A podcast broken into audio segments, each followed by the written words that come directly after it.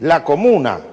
La comuna debe ser el espacio sobre el cual, bueno, vamos a parir el socialismo.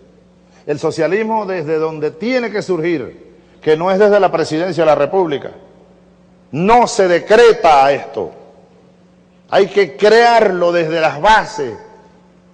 Es una creación popular, es una creación de las masas, es una creación de la nación, es una creación heroica, decía Mariátegui. ¿Eh? Es um parto histórico.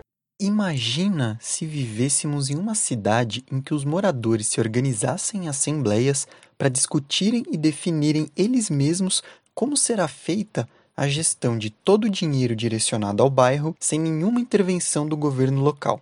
Se pudéssemos, nas nossas ocupações, por exemplo, definir como será organizado o transporte público da região, quantos postos de saúde devem ser construídos e onde eles devem ficar, quantas escolas e creches devem ser construídas, como será feita a segurança do bairro e como seriam construídas as moradias que a região necessita. Com o nome de comunas socialistas, essas associações de moradores são uma realidade na Venezuela, desde que foram implantadas durante o governo do presidente Hugo Chávez. E é sobre ele que vamos falar um pouco no áudio de hoje.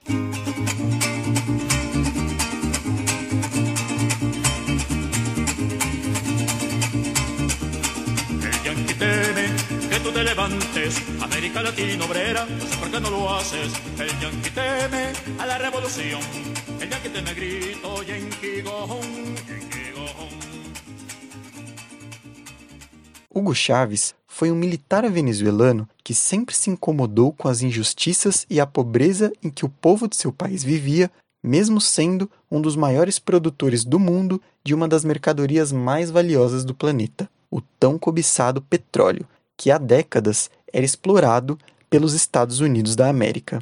Chaves dedicou a sua vida à libertação da América Latina das garras do imperialismo norte-americano. Em 1992, setores do exército liderados pelo tenente-coronel Hugo Chaves Frias se mobilizaram contra o governo de Carlos Andrés Pérez para tomar o poder e acabar com as medidas econômicas que mantinham a população venezuelana numa situação desesperadora enquanto toda a riqueza do país era transferida para os bolsos dos grandes capitalistas norte-americanos. Essa mobilização foi reprimida brutalmente, e então Hugo Chávez decide se entregar à prisão mas antes vai à televisão e faz um discurso pedindo o fim do derramamento de sangue e lamentando eles não terem conseguido tomar o poder. Apesar da derrota, esse episódio começa a atrair a simpatia do povo venezuelano para Hugo Chávez. O povo venezuelano continuou sofrendo com o governo dos ricos até que no ano de 1998, Chávez foi eleito presidente com uma proposta única na história do país: decretar uma Assembleia Constituinte que elaborou a Constituição Bolivariana da Venezuela, um novo pacto nacional para possibilitar que a riqueza do povo fosse distribuída entre si próprio e não mais transferida para os capitalistas estrangeiros. Desde o dia em que foi eleito até o final do seu governo, Hugo Chávez não teve um só dia de paz. Em 2004, ele chegou a ser sequestrado num golpe que foi orquestrado pela burguesia venezuelana e a norte-americana, que tomaram o poder por três dias. Isso tudo ainda foi registrado em um documentário chamado A Revolução Não Será Televisionada, mas o que eles não contavam é que o povo venezuelano sairia às ruas, cercaria o palácio de Miraflores, que é o palácio presidencial venezuelano, e com apoio do exército, que era leal a Hugo Chávez, reconduziria o comandante de volta à cadeira da presidência. Os Estados Unidos impuseram e ainda impõem diversas sanções econômicas que fizeram com que a Venezuela não pudesse negociar livremente seu petróleo no mercado internacional, promovendo ao longo do tempo uma situação econômica muito difícil para o país. Mesmo com toda essa pressão, Hugo Chávez realizou em seu governo várias medidas radicais de participação popular direta nas decisões do país, de distribuição da riqueza e de garantias do processo revolucionário.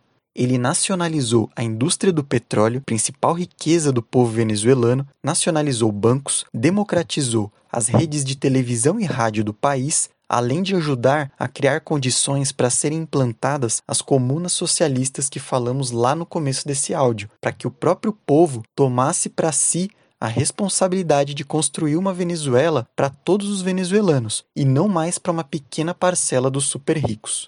Hugo Chávez lutou pela liberdade do nosso povo. Ele dedicou a sua vida pela criação do poder popular na América Latina. E hoje celebramos os 66 anos do nascimento desse grande companheiro. Muito bom dia a todos. MTST, a luta é para valer. Viva a independência nacional! Viva o socialismo! Viva a revolução bolivariana! Que viva o pueblo de Venezuela! Que viva a juventude!